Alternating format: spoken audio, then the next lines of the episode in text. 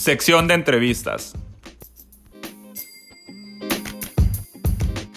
La fórmula de tu mejor versión.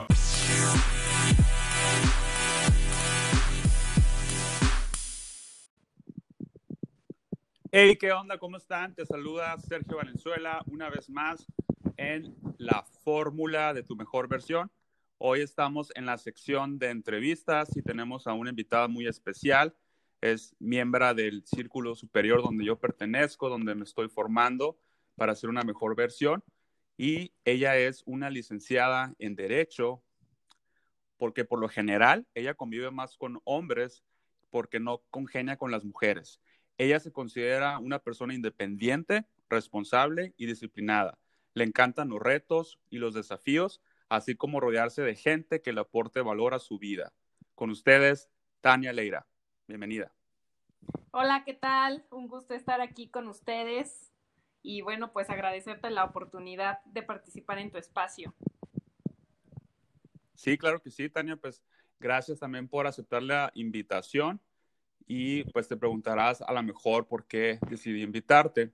Ok, pues yo básicamente eh, no conozco muchas mujeres de círculo superior y me intrigó mucho que, pues yo veo que eres una persona muy activa en, la comunidad, en la tribu, y me intrigó mucho porque no, no he visto muchas mujeres y quise saber más de ti y dije, algo ha de tener ella muy especial, que está muy activa, quiero saber más de ella, porque está en, en el círculo superior, que ha aprendido, qué nos puede de aportar valor a esta comunidad, a esta audiencia que nos está escuchando hoy. Y yo sé que tú me, comentaste fuera del micrófono que te dedicas a la docencia y ahora te voy a poner esto, te voy a poner este ejemplo. Imagínate que tú estás en tu primer día de clases, ya que tú eres maestra, pero en este caso vas a ser tú la alumna y estás en tu primer día de clases. ¿Cómo te presentarías en el salón como Tania Leira, si es tu primer día de clases? Ok, bueno, pues te voy a dar la presentación que suelo dar cuando, cuando voy iniciando cada semestre. Digo, esta es una, una de las oportunidades que agradezco, eh,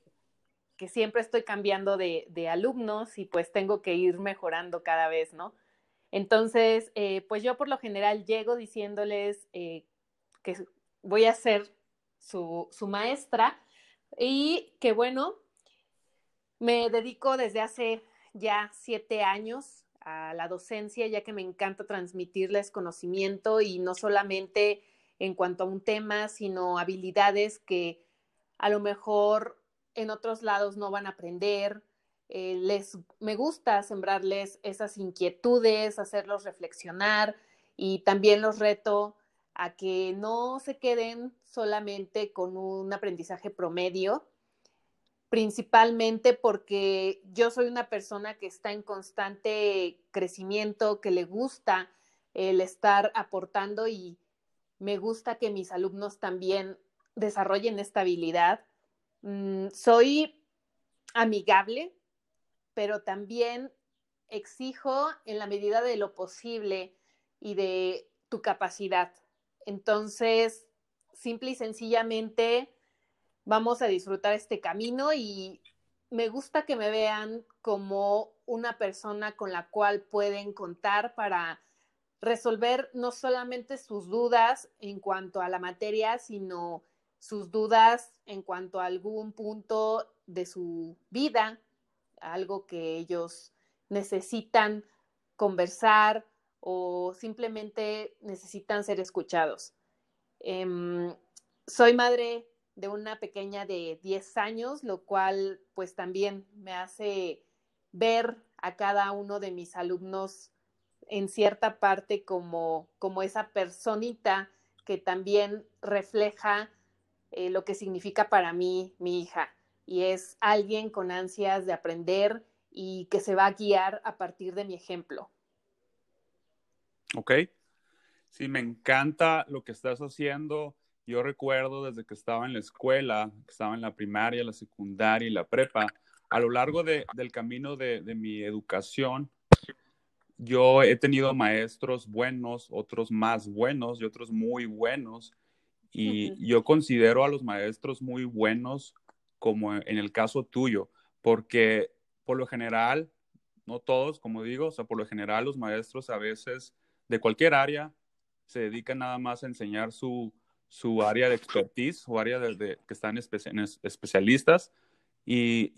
me encanta lo que haces porque tú estás dando esa extra milla, o sea, no solo impartes lo que me comentabas sobre derecho o, clases de inglés, sino que das esa extra milla, das ese empujoncito más para enseñarles un poco más de la vida, esas herramientas, esas habilidades para que salgan avantes en la vida, porque creo que hace falta mucho en el sistema educativo este tipo de, enseñanza. No hay como una clase que te enseñe sobre lenguaje corporal, lenguaje verbal, cómo comunicarte, cómo eh, tener una mentalidad más fuerte, una mentalidad que te haga a ser más resiliente hacia los problemas, las dificultades, las emociones, cómo controlar las emociones, como que todo ese tipo de áreas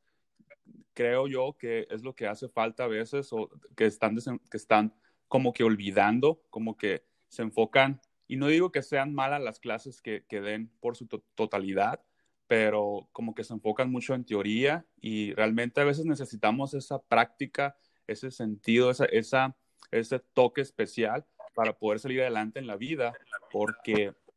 nosotros, bueno, yo en lo personal hablo por mí, porque en cuanto salí de la escuela, de la universidad, sí tuve, como te, te comento, maestros muy buenos, que todavía recuerdo que me, que me daban esas frases eh, o esas enseñanzas que me hacían reflexionar y pensar más y, y, y, como quedar un poco más de mí, ser mi mejor versión, pero sí recuerdo que cuando salí de la, de la universidad, yo batallé mucho en el área de, socializar, tanto como con amistades o como dentro del, círculo laboral, porque yo sentí en lo personal que me hizo falta eso, como te comento, cómo poderte desenvolver en la sociedad, cómo comunicarte, cómo expresarte, cómo controlar esas emociones. Eh, y como te digo, también es tener esa mentalidad de que yo batallé mucho para agarrar trabajo saliendo de la universidad, cuando, cuando me gradué de mi carrera, y como, como que yo tendía a, a sabotearme mucho, a autosabotearme mucho, porque nadie me enseñó a controlar todo eso o a, superarlo. Y, yo tuve muchos problemas, me topé con, con mucha pared. Entonces, eh, conforme a eso, quiero preguntarte, ¿qué es lo que más ha marcado a Tania Leira a lo largo de su vida?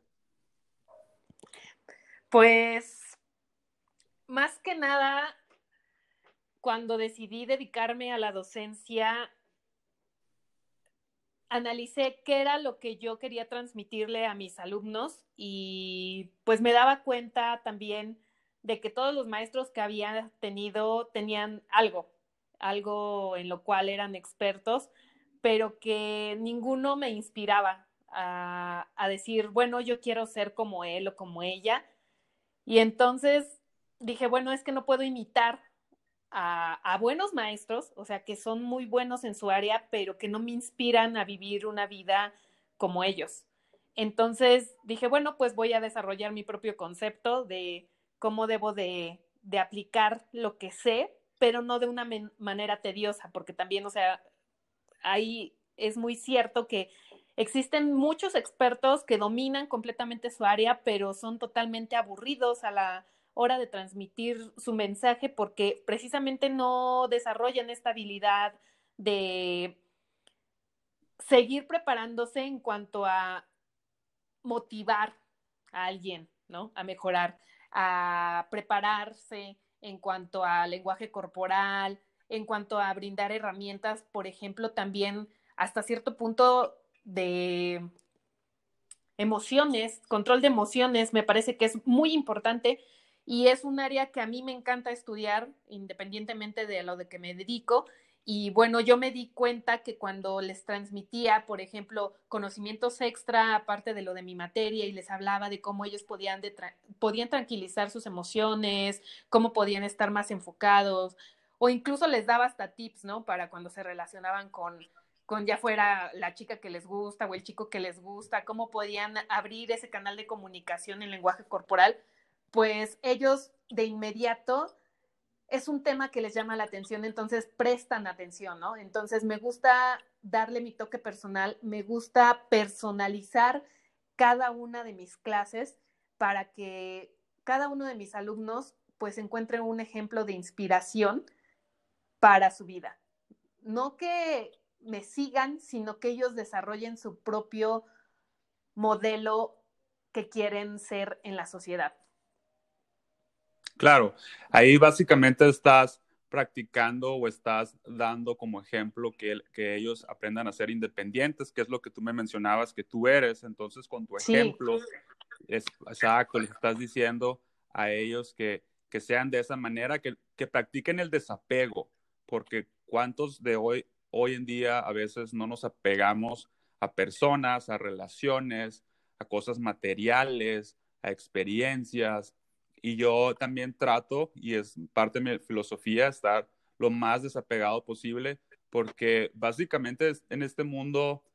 como, como venimos, así nos vamos, venimos, venimos con nada y nos vamos sin nada. Entonces, ¿para qué empezar a aferrarnos? Yo creo que también eso es parte mucho de cuando las personas pierden a un ser querido, por ejemplo, a una relación, ya sea hombre o mujer, que sufren mucho. No sé si, si lo has detectado, me imagino que sí, o sea, yo, yo a veces me pongo a estar como muy, muy, fíjame, me pongo mucha atención a los detalles a veces, en momentos así simples que pueden marcar la diferencia, pero yo, yo en lo particular, hay veces que no me gustan ir a los velores a mí, o sea, o, inclusive si son familiares, como que tengo esa lucha interna, como que, como que, ok, pues a lo mejor por compromiso tengo que asistir, pero la verdad no soy muy fan porque veo a la gente mucho llorar, veo a la gente mucho, este, pues, lamentarse de que por qué te fuiste, o a veces hasta le echan la culpa a Dios cuando a lo mejor no tiene nada que ver, de que por qué te lo llevaste tan rápido, o qué sé yo. Y yo pienso que, yo sé que es fuerte, no, no, no estoy diciendo que no duela, pero como bien dicen, el dolor es obligatorio, pero el sufrimiento es opcional, ¿no? Cada quien decide hasta dónde sufrir, hasta dónde parar esa, esa herida para que no siga escurriendo la, sangre, porque si es doloroso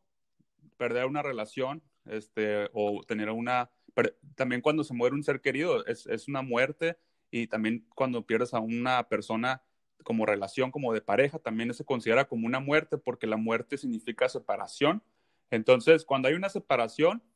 básicamente hay dolor y, cada quien decide hasta dónde afrontarlo, parar ese sufrimiento. Y eso me encanta que tú les enseñas a ellos porque les estás diciendo que no sean apegados eh, en todo en la vida y, así ellos también no van a sufrir tanto, pues porque van a, a, desarrollar esa habilidad, por así decirse, de no ser apegados tanto con personas o en relaciones para que si llega a haber una separación, simplemente no sufran tanto, porque creo que en esta vida venimos a, disfrutarla, venimos a experimentarla y no tanto a sufrir. Y creo que nos, nos han mal enseñado eso, de que a veces tenemos que, pasar esos momentos así, las culturas, las tradiciones, incluso la, religión, a veces que tenemos que, que, velarlo, que hacer esto y lo otro. Y como les digo, no es que esté mal ni estoy diciendo que no lo hagan, simplemente es mi perspectiva de cómo yo pienso que tenemos que practicar más ese desapego y, estoy de acuerdo contigo, me encanta lo que haces. Ahora, quiero preguntarte, ¿por qué consideras tú que la exigencia y la disciplina se tiene que mostrar, enseñar o implementar? Pues la exigencia más que nada considero que debe de ser con uno mismo, porque significa el compromiso que te haces para llevar a cabo lo que dices que vas a hacer. Entonces, esa exigencia pues te va a llevar o te va a conducir a la disciplina, es decir, a que seas congruente entre lo que estás haciendo con lo que quieres lograr. Entonces, son dos puntos claves que yo empecé a desarrollar una vez que entré a Círculo Superior, como bien lo mencionas, y que me volví consciente de que si no era disciplinada, pues no iba a obtener los resultados que estaba buscando. Entonces, creo que el ser exigente no quiere decir que vas a sobreponer tus límites o que vas a pedirte más de lo que de lo que sabes que eres capaz, simple y sencillamente que respondas acorde a lo que estás diciendo que vas a hacer. Y esto, pues, simple y sencillamente te va a traer como resultado que te demuestres a ti mismo de que puedes superar tus límites. Claro, o sea, esa congruencia eh, que, estás mencionando es la que tenemos que practicar. O sea, básicamente si tú estás eh, aprendiendo algo, un, nuevo arte, una nueva habilidad o un conocimiento nuevo, si lo empiezas a practicar, es cuando, con, con, exigencia y disciplina, es cuando vas a ver los resultados, pues. Entonces, me encanta cómo, cómo lo expresas, cómo lo, lo clasificas y este, y ahorita que mencionaste sobre el círculo superior, yo mencioné al principio que, Tania, ella es una miembro activa, muy activa de círculo superior, el cual pues merecen aplausos, merece una felicitación. Y yo te quiero preguntar, ¿por qué decidiste entrar a círculo superior? Pues aquí te voy a contar una anécdota que, que creo que todas las personas que están en círculo superior que he conocido, eh, ya sea en persona o en videollamada, me han hecho, ¿no? ¿Por qué te uniste a Círculo Superior? Pues porque siempre me ha gustado estar en constante movimiento, aprendiendo y desarrollando nuevas habilidades, como te lo decía, el tema del desarrollo personal es algo que me llama mucho la atención y que considero que es fundamental que todos deberíamos de dominar, ¿no? Sin embargo, somos pocos los que nos interesamos en estudiar pues esta parte del conocimiento y aparte de llevarlo a práctica. Entonces yo desde hace como dos años empecé a tomar cursos de desarrollo personal y uno me fue llevando al otro y pues uno de mis mentores me llevó a, escuchar el podcast de, Gustavo Vallejo y cuando lo escuché de inmediato me identifiqué con su intro, me identifiqué con su manera de pensar, porque todo lo que él decía era algo que yo en algún momento había pensado, pero que me costaba trabajo expresar o bien eh, materializarlo en hechos y, y en palabras. Entonces, de inmediato que yo escuché sus podcasts, me parece que nada más estuve escuchándolo como dos semanas cuando tomé la decisión de unirme a Círculo Superior y yo no dudé en, en ello, ¿no? Fue hasta que yo entré a Círculo Superior que me di cuenta que él cuando utilizaba la expresión de que esta es una comunidad de hombres superiores, eh, se, se refería a hombres, género masculino, porque yo me iba por la palabra enfocada en especie, ¿no? Hombres y mujeres, ¿no? Entonces, este, cuando yo entro a Círculo Superior, que fue hace casi 10 meses, yo creo, em, me doy cuenta al unirme a la comunidad, cuando me están dando todos la bienvenida, que soy la primera mujer en unirme a Círculo Superior, ¿no? Y entonces digo, oh, oh, este, pues sí, esta era una comunidad para hombres, pero bueno, yo coincido con muchos de sus pensamientos, me han funcionado todas las acciones que él, pues, aconseja y me han traído resultados, entonces pues no me importa ser la única mujer, yo aquí me voy a quedar, ¿no? Y entonces me permití el experimentar a través de estos nuevos retos y es algo que me ha traído unos resultados impresionantes en mi forma de vida, en mis relaciones y pues es algo que simple y sencillamente me encanta y ahorita ya no me veo sin ser parte de Círculo Superior y a raíz de eso creo que creo que he mejorado mucho y pues también como comentas y ahora ya hay más mujeres, pero sí noto que, que me ha sido muy fácil interactuar con, con la comunidad de Círculo Superior y a lo mejor a otras chicas no tanto porque no se sienten como en esa confianza. Yo tuve la gran fortuna de que cuando realizó la reunión presencial, pues me animé a ir y todavía ahí tenía mis dudas, ¿no? Tenía temor de, relacionarme con puro hombre, pero gracias a que Gustavo me dijo, ¿sabes qué? Tú eres parte de la tribu y ven, y pude convivir con ellos y interactuar y compartir experiencias que fueron muy, muy, muy nutritivas, pues yo perdí ese temor. Y eh, como te comento, o sea, ahora ya no me veo sin ser parte del círculo superior. Ok, Muy bien. De, de hecho, como te digo, algo sabía que tenías dentro de, dentro de ti, dentro de tu persona, sabía que, que ibas a aportar mucho en, en, este podcast, en este episodio, y lo estás haciendo igualmente pues en tu, en tu entorno, en, en donde tú das la docencia, donde educas, igual como te digo, pues en, en, el mundo exterior, yo sé que vas a ser una persona de, de alto valor para la comunidad, que, que vas a entregar mucho que a veces se necesita, y me encanta eso que mencionabas, de que a pesar de que tú fuiste la única mujer de estar en círculo superior, que pudo haber pasado o te pasó por la cabeza de que, como tú mencionabas, de que estoy haciendo aquí, soy la única mujer, y te pudo haber pasado de que, de que esa vocecita saboteadora que te diga, ¿sabes qué? Salte, tú no perteneces aquí, porque esto es de hombres, tú eres mujer, pero aún así, si te pasó o no, tú decidiste quedarte porque te identificaste con el concepto, con la comunidad, con lo que se enseña, con, con, el conocimiento y dijiste, no, yo quiero estar aquí, yo, estoy, yo me identifico. Y cuántas, si nos están escuchando, mujeres de ustedes a veces se sienten fuera de cuadro o se sienten que no encajan por X o Y razón. En este caso, pues qué mejor qué ejemplo que Tania, siendo mujer, ella decidió estar en una comunidad de hombres sin importar si, si tenía que estar o no, porque no era el género que se especificaba, tal vez, pero como pueden ver, le dieron la bienvenida muy bien, tanto Gustavo como los demás miembros a Círculo Superior. Entonces, ustedes están escuchando, mujeres, vean el ejemplo de Tania, que a pesar de que de que se pudo haber tenido todo en contra, ella decidió remar contra marea y decidió estar ahí. Y yo sé, estoy seguro que ella también lo hace en todo en la vida. Ella tiene ese coraje, ese, esas ganas de triunfar a pesar de tener todo en su contra, que muchas veces todos lo tenemos y a veces nos rendimos. Entonces, tu mujer, si nos estás escuchando, toma a Tania como ejemplo y también me gustaría que nos contaras, Tania, ya que hablas de cambios, de desafíos, ¿qué, qué es lo que tú has visto últimamente que Tania Leira está batallando más para trabajar o ser su mejor versión?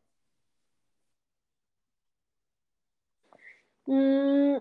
pues yo creo que lo que me ha costado más trabajo es el tema de dominar esos pensamientos negativos, eh, esos pensamientos saboteadores, como mencionas a la vocecita, y ser más consciente de tener el control sobre estos pensamientos, eh, ya que suelo estar pensando en muchas cosas a la vez y tratando de materializarlos. Entonces, el volverme más consciente de lo que estoy alimentando a mi cerebro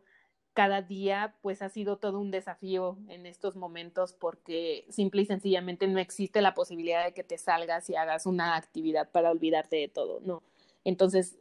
tienes que volverte más eh, paciente contigo mismo y esa ha sido yo creo que el área que me ha costado más trabajo en estos días, pero siendo constante y poniéndole atención cada día, estoy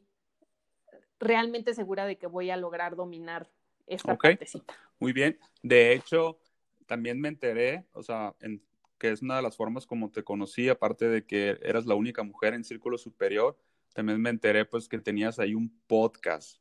O sea, me enteré que tenías un podcast que se llama Recupera tu Poder. Cuéntame, ¿cómo fue ese momento en que empezaste a recuperar tu poder? Pues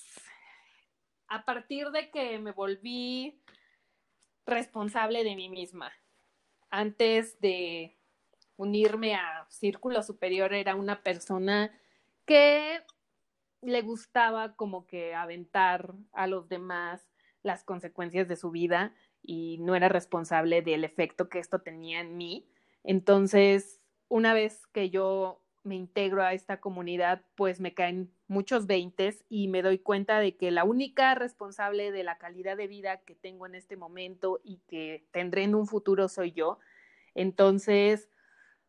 empecé a invertir en mí misma, empecé a educarme, a fijarme en lo que alimentaba eh, mi mente, mi cuerpo, incluso mi espíritu, ¿no? refiriéndome a que me hice más constante en el arte de practicar la meditación, de volverme más consciente con, con, ese, con esa responsabilidad que tengo sobre mi vida. Entonces, a partir de esto, pues fue que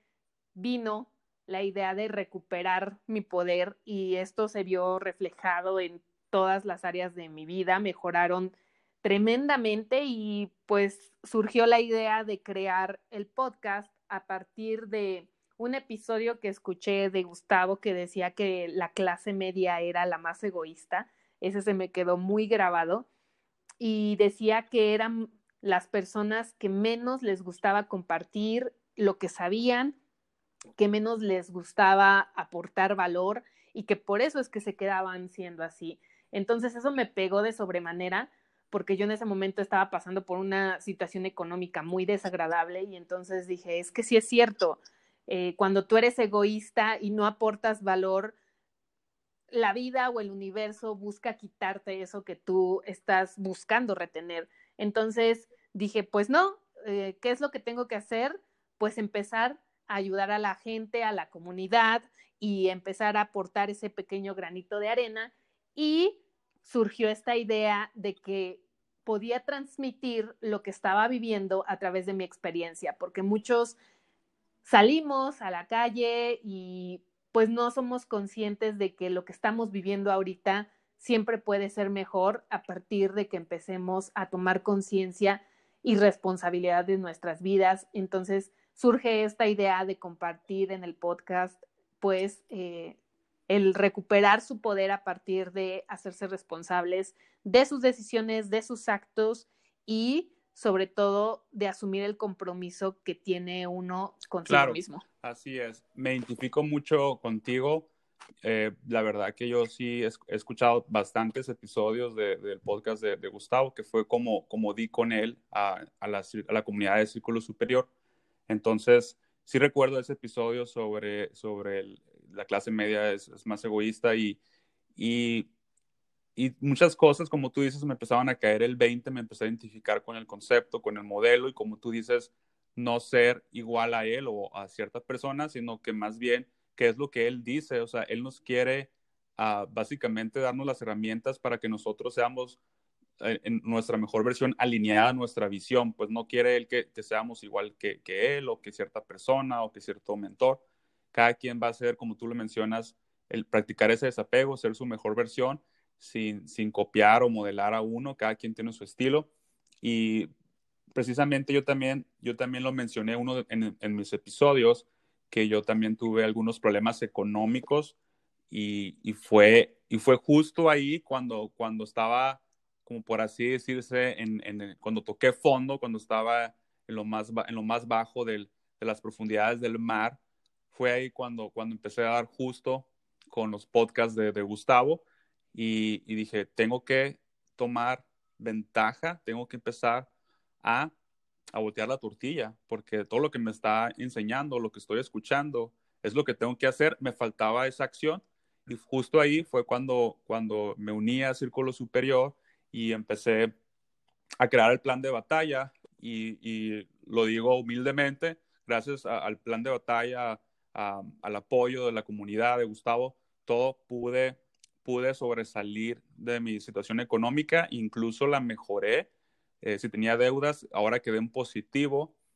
eh, tuve mejores relaciones, como tú lo mencionas, tuve, eh, incluso pues he estado teniendo mejor disciplina la que hablabas en, en cuestión de, de, mi cuerpo, de los ejercicios, de lo que como, como tú lo mencionas también, de que es, es importante que estamos introduciendo nuestro cuerpo, a nuestra mente, a nuestra alma, a nuestro espíritu, todo, porque realmente eso es, nuestro motor para poder seguir caminando avante en, esta vida.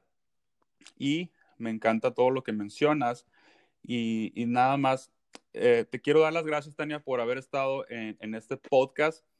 Me gustaría que nos dieras un consejo a esta audiencia ya que tú también me mencionabas sobre andas ahorita en el mundo de las inversiones estás tomando clases para invertir, ¿qué tipo de inversión le dirías a las personas, a las personas que nos están escuchando en la audiencia de cómo pueden invertir ellos en ellos mismos durante este, este momento de crisis o de cuarentena?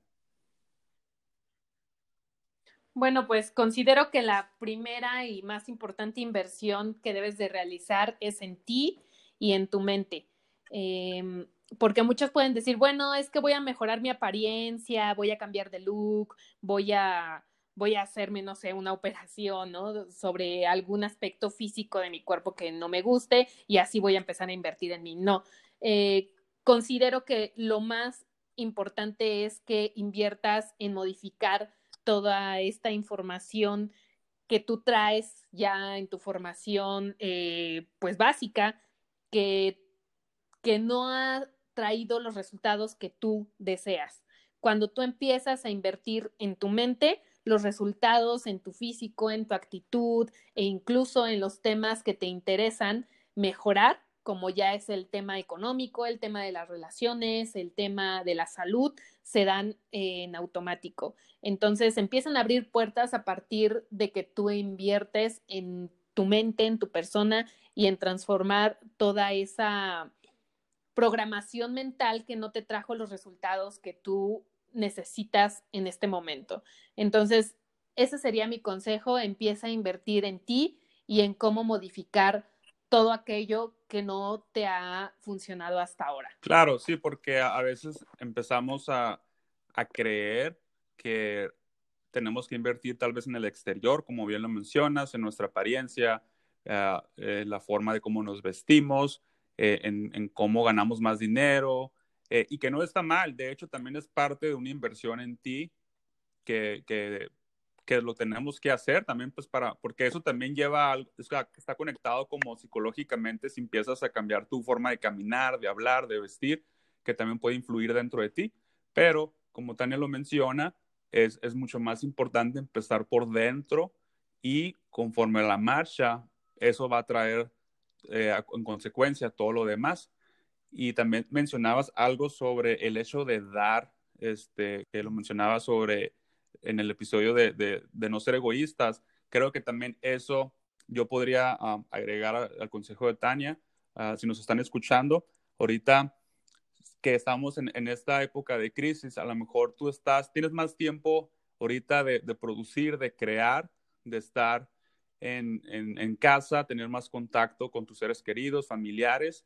y, y, a lo mejor tú dices, ok, pero ¿qué, qué más, qué puedo dar si yo a lo mejor no, no soy como ustedes, no tengo podcast o, no estoy tomando clases en, en, como en un círculo superior o, o qué sé yo? Créeme que todos tenemos algo que dar, tienes que hacer una introspección muy intensa y ver qué es lo que puedes dar. A lo mejor tú eres bueno en pintar, en dibujar, en, hacer un tipo de arte, en música, qué sé yo, y, y transmítelo, transmítelo en las redes sociales, transmítelo, este, en, hacen, hacen, vivos donde puedas enseñar a la gente este, lo que haces o lo que te dedicas, porque tú no sabes si aquello que tú, que tú sabes hacer o que, o que puedes dar puede beneficiar de alguna forma u otro. Entonces, eh, y también el, hecho de que, de lo, que, lo que mencionaba, de que si tienes algún familiar o, o, alguien al cual hacer una llamada, eso también es dar, el dar tu tiempo, el dar tu,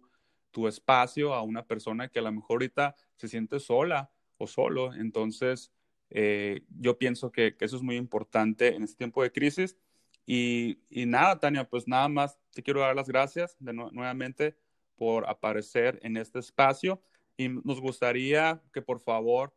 si eres tan amable de dar tus redes sociales, el mencionar tu podcast, cómo se llama, dónde te pueden encontrar, porque a lo mejor mucha gente se siente identificado contigo o, incluso mujeres que nos están escuchando quisieran platicar contigo para que les puedas enseñar a cómo dominar su camino.